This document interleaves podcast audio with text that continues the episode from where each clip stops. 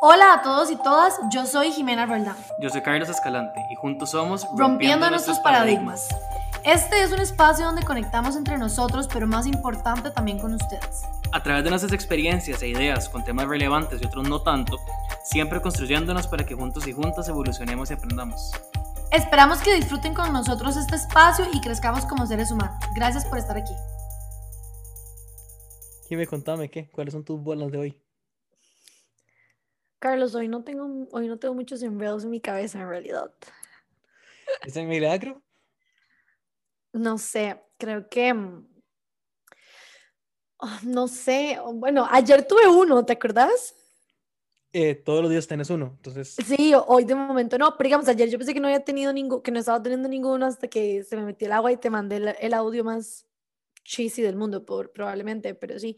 No, hoy no tengo enredos mentales. No me acuerdo.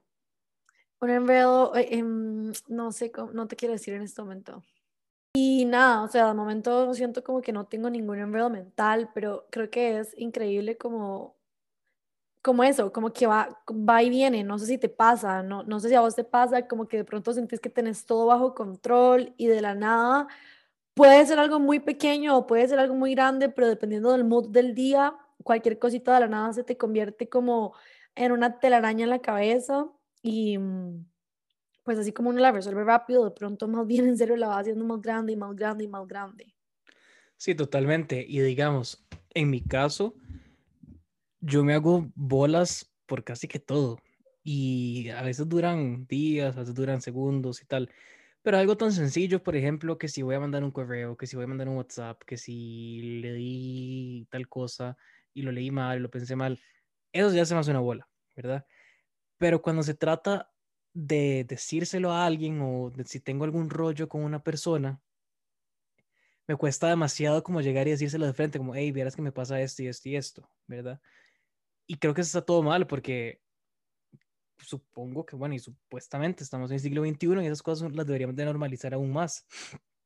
Pero antes, antes de que me contes, ¿cómo, ¿cómo lo manejas? O digamos, ¿cómo te cuesta con las personas? ¿Cómo identificas vos cuando determinada situación te está generando tanto enredo mental que ya te está comenzando a afectar en algún punto, digamos? De cuando me doy cuenta que la respuesta la he tenido ahí desde siempre y simplemente la he tratado de obviar. O sea, como que la, la respuesta a, a, terminar ese enredo, digamos, es demasiado sencilla, demasiado obvia, ahí está. Pero simplemente por querer enredar mi cabeza, decido no verla.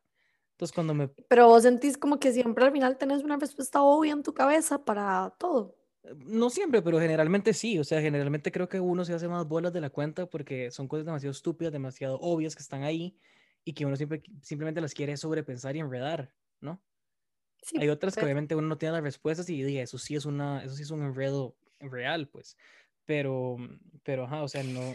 Qué, qué curioso, porque siento como que, digamos, nos hacemos, nos hacemos bolas por cosas en las cuales ya sabemos cuál debería ser la respuesta, nada más nos hace falta tomar como coraje o lo que sea para decir, ok, es esto, pero a la vez nos hacemos bolas cuando algo no parece tan sencillo y no tiene la respuesta, y entonces al final es como, pucha, ¿en qué momento realmente tomo el control? ¿O en qué momento entonces dejo ir una situación? Cuando tengo la respuesta y no quiero tomar acción sabiendo lo que debería hacer, o cuando ya algo se salió de mi control, no lo voy a poder solucionar y solamente me va a seguir generando estrés. Claro, y creo que ahí, creo que es muy bueno si uno tiene un enredo mental, si uno tiene una bola, poder buscar a alguien con quien uno se sienta cómodo y contarle ese problema, ¿verdad? Porque muchísimas veces cuando uno lo externaliza y uno se empieza a escuchar a uno mismo lo que uno está diciendo, uno dice como, y mae, ahí está. O sea, y la persona nada más te dice como, ajá, ahí está la respuesta y simplemente no lo habías visto porque te estabas haciendo tanto escollo en la cabeza que simplemente lo viaste, ¿verdad? Entonces, ¿qué es lo que pasa? Generalmente llegaron de esa persona, de cualquier persona, y contarle, hey, me está pasando esto y esto y esto, ¿te parece? Uno mismo se, se empieza a juzgar y uno dice, bueno, ¿para qué le voy a contar esto a alguien? Es una estupidez. Pero tal vez no es ninguna estupidez, tal vez esta persona también está pasando por algo similar o te puede ayudar o simplemente te puede escuchar. O te tiene la, la respuesta demasiado clara porque para esa persona es demasiado obvio lo que deberías hacer o sí, hacer, pensar, lo que sea, y te lo da y en cuestión de segundos lo resolviste. Claro, porque muchísimas veces ya uno mismo tiene esa respuesta. Cuando uno habla con esa otra persona, simplemente lo externaliza. Y... te direcciona, digamos, a la, respuesta correcta. Talo, pero ¿qué pasa cuando esa situación que te está generando bolas no depende, o sea, no, estás, no depende 100% de vos, sino que involucra a otra persona? Y la persona no está tan hecha bolas como vos, o lo ve de otra forma, o, lo ve sencillo. Y aquí hablo, aquí sí hablo, tal vez en el caso en concreto sí estoy hablando, em, tal vez en situaciones más sentimentales, como cuando tal vez vos haces algo que a mí me afecta, como cuando tal vez vos haces algo que a mí sí me afecta demasiado, pero no sé cómo decírtelo y por otro lado siento como que para del otro lado no hay una, una recepción para lo que yo vaya a decir. Entonces, qué complicado. ¿Cómo hago cuando solucionar un enredo mental que tengo?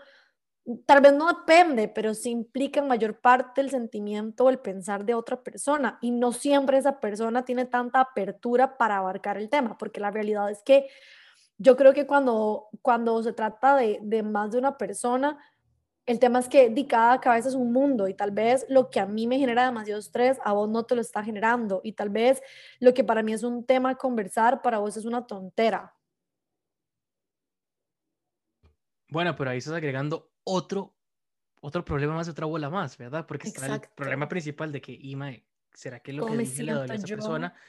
Pero la manera que la otra persona lo percibió y como yo lo percibo muy distinto. Entonces, ahí es donde está el estigma, digamos, de que yo no puedo decir algo porque siento que la otra persona me va a reaccionar de una mala manera.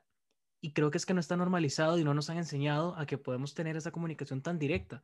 Y al final la comunicación directa es lo que se necesita, ¿no? O sea, poder llegar y decirte...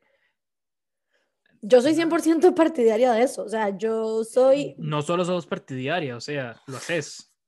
O sea, sos una persona sumamente directa, más bien. Me estoy viendo porque Carlos el otro día me dijo que no sentía que yo fuera directa y después me dijo, bueno, tal vez estoy tan acostumbrado a que me pase regañando siempre que ya ni siquiera lo siento así. Y es cierto, pero creo que uno necesita tener un tipo de persona así en la vida porque, no sé, digamos, si yo tengo un problema con Jimena, lo más probable es que se lo voy a decir inmediatamente porque sé que ella es receptiva y que me lo va a decir en la cara y me va a decir, mamá, ¿usted qué puto le pasa? O como Daisy, sorry, tiene razón. Exacto. Como por ejemplo, a veces le digo como, hey, Time, tal y tal cosa, y me dice, Sí, o sea, no te voy a regañar ni nada, pero me hubiera gustado que me lo hubieras dicho hace una semana, por ejemplo. ¿Verdad? Entonces, sí, es que es gracioso porque yo me acuerdo, em, como en una relación anterior, em, esa persona un día me dijo, como, Jimé, si hay algo de lo que yo tengo seguridad con usted, es de que, eh, digamos, si yo usted mañana le pregunto, ella está enojada y usted me dice que no, en serio es un no, y no tengo que estarme cuestionando pucha, ¿será que me dijo que no, pero sí, etcétera, etcétera? Eh, y por otro lado, sé que si usted me quiere decir algo, no tengo que sacárselo con cuchara, sino que nada más usted me lo van a ir a decir. Y sí, es cierto, porque yo soy 100% partidaria de ser una persona directa y amo que las personas sean directas conmigo y lo prefiero, sea lo que sea. Yo si hay algo que tengo es que como dijiste, soy una persona muy receptiva, o sea, usted me puede decir algo lindo y yo lo voy a escuchar, usted me puede mentar la madre e igual lo voy a escuchar, voy a intentar entenderlo, puede ser que igual me le cague de vuelta, no sé, pero digo, y es porque para mí siento que la conversación con la gente, en general la comunicación también fluye muchísimo más fácil con, con las personas, o sea, qué pereza tener que estar intentando leer a una persona para ver qué siente, qué piensa, cómo, cómo va a reaccionar con X cosa, ¿me entiende? Por otro lado, sé, y de verdad es una cosa que yo he trabajado mucho, como intentar tener filtros, porque desgraciadamente entendí que el hecho de que yo sea una persona directa y prefiera que sean directos conmigo no significa que todo el mundo del otro lado está esperando que yo diga todo lo que pienso, Em, que yo no me guarde nada, etcétera, etcétera. Entonces, bueno, pues sí, o sea, he tenido que aprender a tener un balance porque antes la verdad no lo tenía y más bien antes cuando yo era directa con alguien y la persona se ofendía, yo no entendía por qué, porque para mí lo más sencillo era decir las cosas. He aprendido que no, pero el punto de todo esto es qué pereza tener que andar intentando leer a una persona para ver qué piensa, qué quiere, qué siente, eh, por qué se enojó, por qué no. ¿Me explico? Y bueno, creo que también es porque una comunicación tiene que ser una comunicación respetuosa, ¿no? O sea, yo no voy a llegar simplemente a mentar la madre a alguien porque no me parece lo que hizo, si puedo encontrar una manera de decirlo. Por ejemplo, en mi caso, yo soy una persona que trato de ser lo más directo posible, pero siempre pensando que no quiero herir a la otra persona. Entonces siempre voy a tratar de, no tanto maquillarlo, pero sí como endulzarlo, lo que te vaya a decir, como quiero pensar que lo que te voy a decir te va a funcionar, te vas a entender lo que te quiero decir, pero no te voy a herir, ¿verdad? Claro, no, no te voy a decir es un tono. importante. Claro, porque no quiero subir a un tono tal que vos piensas que estoy enojado con vos o que te estoy regañando y tal, si no lo amerita, ¿verdad? Y creo que lamentablemente estamos, en una, estamos viviendo en un momento donde la sociedad, por alguna razón, en general piensa que tiene que decir todo lo que piensa y no es así, o sea, creo que también como personas responsables y afectivamente responsables deberíamos también aprender a decir, em, pucha, esto que voy a decir va a sumar, va a construir o no, o esto que voy a decir solamente va a dañar. Y si va a dañar y nadie me lo está preguntando, ¿para qué lo voy a decir? ¿Cuál, cuál va a ser el fin? De hecho, ahora que decís eso, hace unos días estaba leyendo un artículo, un video, no me acuerdo qué fue lo que estaba viendo, pero lo vi en algún lado, que decía que generalmente la persona más callada en una reunión no es la que menos sabe, sino que es la que más inteligente emocional es, o el que más inteligencia emocional tiene, perdón, porque simplemente tiene ese don de escuchar y que cuando va a decir algo es algo que realmente va a aportar, en vez de tomar el micrófono y que se vuelva un monólogo, ¿verdad? Em, obviamente hay situaciones donde pues lo ameritas, si vos estás dirigiendo la reunión o si sos la persona que está a la cabeza, pues digo, obviamente vas a hablar más de la cuenta, pero me parece que esa persona también, si está hablando más de la cuenta es porque también tiene algo que decir, pero muchas veces vemos en los grupos de amigos, vemos en fiestas, vemos en reuniones, lo que sea, que siempre hay una persona que quiere sobresalir más de la cuenta. Y a veces por querer sobresalir y querer ser tan directo, digamos, se convierte un poco arrogante, se convierte un poco patán, se convierte un poco eh, estresante y al final eso no es lo que andamos buscando, ¿verdad? Queremos que, que... Claro. O sea, que queremos que si yo tengo algún tipo de problema, que yo tengo algún tipo de bola con alguien, que pueda llegar a decírselo y, de una manera respetuosa. Y si yo me siento de alguna manera, llegar a decirle como, hey, vieras que me parece que lo que acaba de pasar no me hizo sentir a mí bien por tal y tal y tal cosa, ¿verdad? Pero ¿qué es lo que pasa? No está normalizado. Muchas veces sacar esos sentimientos, ponerlos allá afuera, hace que una persona se sienta sumamente vulnerable.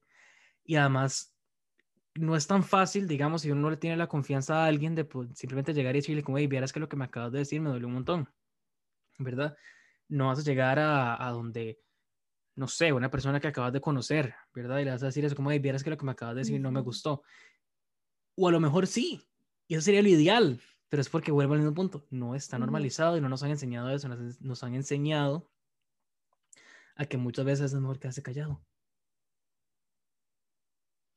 Y ahí entra el tema también, Talo, que vos y yo lo hablábamos el otro día incluso, de mm, tengo que aprender a decir que no, pero también tengo que aprender a decir que sí. O sea, y es una, una situación demasiado complicada y creo que a todos nos cuesta, pero que, o sea, siento que es como necesario que en algún punto nos cuestionemos cuando le estamos diciendo demasiado que sí a las otras personas solamente por complacerlos, sin escuchar o pensar o ponernos a pensar qué es lo que realmente sentimos nosotros. Y también cuando deberíamos aprender a decir que no ante determinada situación, porque muchas veces anteponemos el bienestar de otra persona sin pensar en cómo nos va a hacer eso nosotros sentir. Entonces, es exactamente eso. Creo que va de la mano porque, digamos, si vos llegas hoy y me contás un problema, te abrís conmigo, obviamente lo ideal sería que yo te pueda intentar ayudar desde lo que yo puedo y con las herramientas que tengo, pero si también en ese momento yo no estoy en una buena posición o en un buen lugar para hacerlo, creo que también debería poder poner límites y decirte como escucharte, ayudarte hasta donde pueda, pero también saber hasta dónde involucrarme y mm, de hasta donde ya, ya no puedo hacer nada en ese momento porque tampoco nos podemos dejar de lado, eh, mm, porque, la, porque la, la, responsabilidad afectiva tampoco implica que siempre pongas a la otra persona por encima tuyo, o sea, más bien implica que puedas ayudar a otra persona, ser empática, pero sin descuidarte a vos, sin descuidar tu interior y sin descuidar lo que vos estás sintiendo en el momento. Pero también yo creo que las personas que decimos siguen mucho, ¿verdad? a veces no solo por complacer a la otra parte, también es por autocomplacerse uno. Porque hasta cierto punto uno dice que sí porque uno quiere llenar algo de uno que está ahí, ¿verdad? Para quedar bien. Y entonces ahí, ahí viene otra vez el mismo tema de antes. O sea, yo digo que sí, que sí, que sí, que sí, y al final puedo terminar hecho una bola, ¿verdad? O algún problema, simplemente porque dije sí demasiado. Entonces ahí volvemos al mismo punto. cuando vamos a decir que sí o cuando vamos a decir que no, tenemos que tener esa posibilidad de decir de la manera más asertiva posible, más directa posible, como, sí, yo te puedo ayudar, pero te puedo ayudar hasta tal momento. O te puedo ayudar a hacer A, B y C. Lo demás no te puedo ayudar. O qué pena, pero en este momento no te puedo ayudar, no te puedo ayudar, punto. Y no dar excusas, que es algo que a mí, a mí, personalmente me cuesta demasiado. Hace unos días estaba hablando con... Porque yo, yo siento que siempre me tengo que, excusar cuando digo que sí o cuando digo que no. O cuando hago algo siempre. Y no debería ser así. En absoluto. Antes estaba hablando con alguien que algo estaba diciendo y me dice, pero Carlos, conmigo no te tienes que excusar. Y yo como, imagen, qué raro, ¿verdad? O sea, yo lo trato de excusar para quedar bien, ¿verdad? Pero realmente yo podría decir sí o no y no dar ninguna excusa. No tengo por qué no tengo por qué No tenés por qué, no tenés por qué. Justamente ayer escuchaba a una muchacha contar su historia con, con una depresión muy fuerte que sufrió y ella decía que cuando ella estaba pasando por ese proceso, que en el caso de ella duró dos años y medio, lo vivió sola, porque ella nunca se atrevió a contarle a nadie el proceso que ella estaba pasando. Y que ella, con tal de no preocupar a la otra gente, con tal de, de como un tema también de ego, de vanidad, se obligaba a sonreír cuando estaba con otras personas, a actuar como si nada pasara en su mundo cuando estaba con otras personas, pero precisamente porque le costaba un montón, lo que ella hizo fue casi que encerrarse esos dos años y medio que estuvo así, que literalmente solo salía cuando tenía que, y porque como no podía explicarle a la gente o sentía que no, no le podía explicar a la gente lo que sentía, entonces nada más ella iba a lo que tenía que ir. Y dice que ella era la que ante todo el mundo siempre podía, ante, ante los ojos de todo el mundo ella era súper exitosa, ella era súper feliz, estaba súper plena, súper realizada y nadie tenía idea de la lucha interna que ella estaba viviendo y que ella estaba llevando y del proceso que ella estaba eh, intentando superar. Entonces dice que cuando Cero no pudo más, quiso quitarse esa máscara em, y dijo, pucha, la verdad es que voy a tener coraje y voy a ir a decirle a la gente cercana a mí que de verdad necesito ayuda, que la estoy pasando mal, que estoy en un hueco y que no puedo más porque era como lo sentía. Dice que fue, buscó a la gente más cercana, le dijo que estaba mal, etcétera, explicó la situación y ¿sabes cuál fue la respuesta de la mayoría, Talo? Busque ayuda. Y dice que para ella fue súper duro porque eso era lo que ella estaba haciendo ella estaba acudiendo a la gente más cercana a ella a pedirles ayuda. Y la respuesta de todo el mundo fue, busque ayuda. Cuando ella tenía dos años y medio viviendo ese proceso, nadie lo sabía y por el otro lado, ante todo el mundo, ella era la que siempre podía, la más fuerte, la más poderosa, la más exitosa, la más feliz, la que estaba para todo el mundo. Y a mí me pegó un montón porque gracias a Dios yo no he vivido un proceso de esos hasta el día de hoy por lo menos no ha sido fuerte ni nada, obviamente todos hemos tenido nuestro momento, pero yo dije, ¿hasta qué punto yo soy esa persona que todo el mundo piensa que siempre puedo con todo? Que todo el mundo siempre piensa que estoy para todo el mundo y nunca nadie se pone a pensar lo que vos decís que estoy sacrificando yo para ponerme al servicio de los demás. ¿Hasta qué punto yo me pongo al servicio de los demás porque realmente me nace y quiero? Porque para mí la verdad es una cosa muy genuina. Pero ¿qué pasa en esos días cuando yo no me siento en la misma vibra. ¿Qué pasa en esos días cuando yo me siento mal, cuando mi mood no es ese, e igual la gente está esperando una respuesta mía, una sonrisa mía, una ayuda mía? Y cuando es recíproco, la gente realmente va a estar para uno. Mm, puede ser que sí, puede ser que no. Depende mucho de las relaciones. Pero entonces, ¿qué pasa? Que tenemos también que ir superando este, este tema de que yo doy sin esperar nada al cambio. No es cierto. Las relaciones deberían ser recíprocas. Y si bien yo no debería decirte, hey Carlos, ¿qué vas a hacer vos? No sé, yo pienso que también cuando uno hace las cosas, uno las debería hacer sin estar pensando algo a cambio. Exacto, no, a eso iba. O sea, a eso iba. Lo que te iba a decir es, si bien yo no debería decirte a vos, hey Carlos, yo voy a hacer esto por vos, pero ¿qué vas a hacer vos a cambio por mí? O sea, definitivamente no. También creo, Carlos, que deberíamos ir superando poco a poco esta creencia de que yo cada vez que hago algo no tengo que esperar que nadie haga algo a cambio por mí. O sea, o no debería sentirme triste o desilusionado cuando yo busque a esa persona y esa persona no estuvo de la misma forma y para mí, porque finalmente creo que debe haber una reciprocidad en general en las relaciones y en cualquier aspecto, o sea, más allá de que haga yo por vos o no. Y es lógico, Carlos, si vos tenés una pareja, por ejemplo, vos vas a estar con esa pareja porque la más, que es lo mínimo que vos vas a esperar a cambio, que él te ame, que ella o él te ame también, ¿no? Entonces, en algún punto tiene que ser así en cualquier ámbito. debería poder haber algún tipo de reciprocidad y a eso lo que voy es, cuando quieras ayudar y puedas ayudar, hacelo. Cuando un día no te sientas con ganas o simplemente ese día algo pase con vos que no te deja estar al servicio de esa persona, también decir que no y no está mal. Pero también tienes que saber hasta dónde poner límites, porque así como la otra persona está hecha bolas, cada uno tiene sus luchas internas en todo momento. Entonces el punto es, ¿qué hago cuando estoy hecho bolas con alguna situación? ya sea personal mía o personal que involucra a alguien más y necesito también de esa persona para poder solucionarlo, o más bien porque estoy hecho bolas porque necesito ayudar a alguien y no sé cómo hacerlo o no puedo. Qué fuerte porque al final terminas en una bola. Exacto. o sea, igual terminas en alguna bola de alguna otra manera. Entonces, creo que entender y lograr hacer esas, esas divisiones, ¿verdad? De cuándo sí, cuándo no, qué puedo hacer, qué no puedo hacer, cuál es mi respuesta, dónde no está mi respuesta. Creo que todas las personas tenemos o deberíamos de tener una persona a la cual podamos acudir sin esperar nada a cambio, que te pueda ayudar a encontrar esa solución, así sea solamente escucharte, ¿verdad? Y al final entonces, todo lo que acabas de decir se resume en que todo tiene una solución y simplemente la solución está en, en dónde buscarla y cuándo buscarla, ¿verdad? Y entender que también hay demasiadas cosas que no dependen de nosotros y que tienen su determinado momento. Y que hay demasiadas cosas que si bien todo, como vos decís, tiene una solución, hay soluciones que no son tan expeditas, que no llegan el mismo día ni en el mismo momento en que las estamos buscando.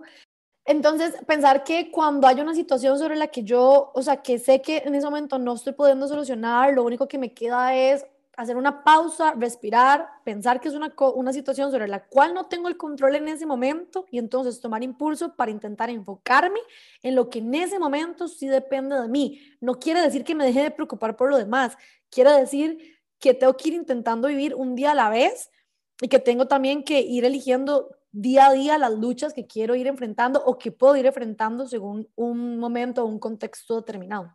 Pero eso es si la bolas con vos, pero si hay otra persona involucrada o otras partes involucradas, creo que lo mejor es hablar. Sí. No podemos suponer todo, no podemos pensar que lo que la otra persona está pensando. Simplemente pregunten, no tengan miedo. Eh, Porque todos caemos en ese error, ¿cierto? Todos caemos en, todos caemos en ese error. Yo me acuerdo cuando yo estaba en el colegio, yo todo lo preguntaba, todo, todo, pero absolutamente todo. Los profesores me odiaban. Bueno, no, no me odiaban, pero pero tus compañeros, incluida yo, sí. Lo sacaba de aquí, si me acuerdo más de una vez algún profesor decirme como, Carlos, siéntese, ahorita, ahorita voy a usted. Porque yo preguntaba todo y no bien ahora trato de no preguntar tanto, porque creo que después de que salí del colegio me di cuenta que hacía demasiadas preguntas acá de aquí muchas personas. Entonces empecé, empecé, comencé a pensar que, que, estaba mal preguntar. Pero la verdad no, no está mal preguntar. O sea, no, no está mal. sí, o sea, preguntándolo, o sea, preguntando no puedes solventar un montón de cosas. Entonces, incluidas temas sentimentales que tal vez tenés ahí atascados. Y totalmente. Voy a decir algo demasiado cursi, incluso puede ser eh, cliché y lo que quieras, pero. Ya sabemos que Jimena es demasiado cursi. Bueno, sí, soy demasiado cursi. Soy demasiado cursi, es cierto, aunque no parezca. Hey, Carlos, eso es una cosa cierta, ¿sabes? Todo el mundo cree que yo soy ahí como demasiado como tomboy y todo, y sí, pero soy muy cursi. Bueno. Jamás tomboy, Jimena. Bueno, sí.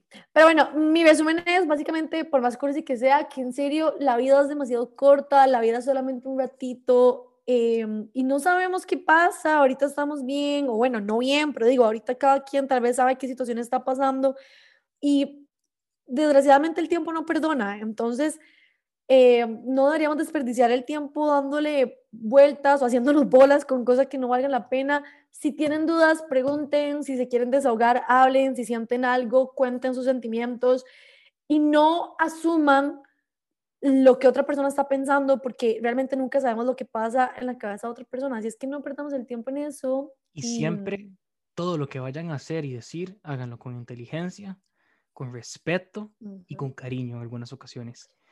Y acuérdense que también tenemos que ser personas afectivamente responsables, que eso es una cosa que creo que hoy en día la, muchas veces eh, olvidamos, pero es muy importante. O sea, tengo que también hacerme cargo o saber hasta dónde llego con otra persona sin, sin lastimarla, porque tampoco es necesario.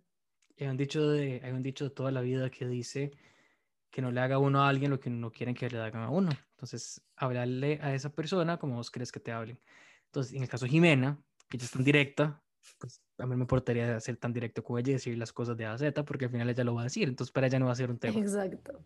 Pero porque ella es así. Y si se me caga, me lo va a cagar de vuelta, entonces estoy. Sí, lo más probable es que sí. Pero bueno, muchas gracias por, por escuchar. Esperamos que este podcast les haya eh, gustado bastante y esperamos que también les sirva para esas bolas que todos tenemos. Sí, esperamos que si estaban hechos bolas con algo, eh, puedan solucionar un poquito, dar un poquito y que este episodio les haya ayudado para eso. Muchísimas gracias por estar aquí y nos escuchamos pronto. Muchas gracias a Daniel Ocampo y Pablo Ocampo por la música original de nuestro podcast.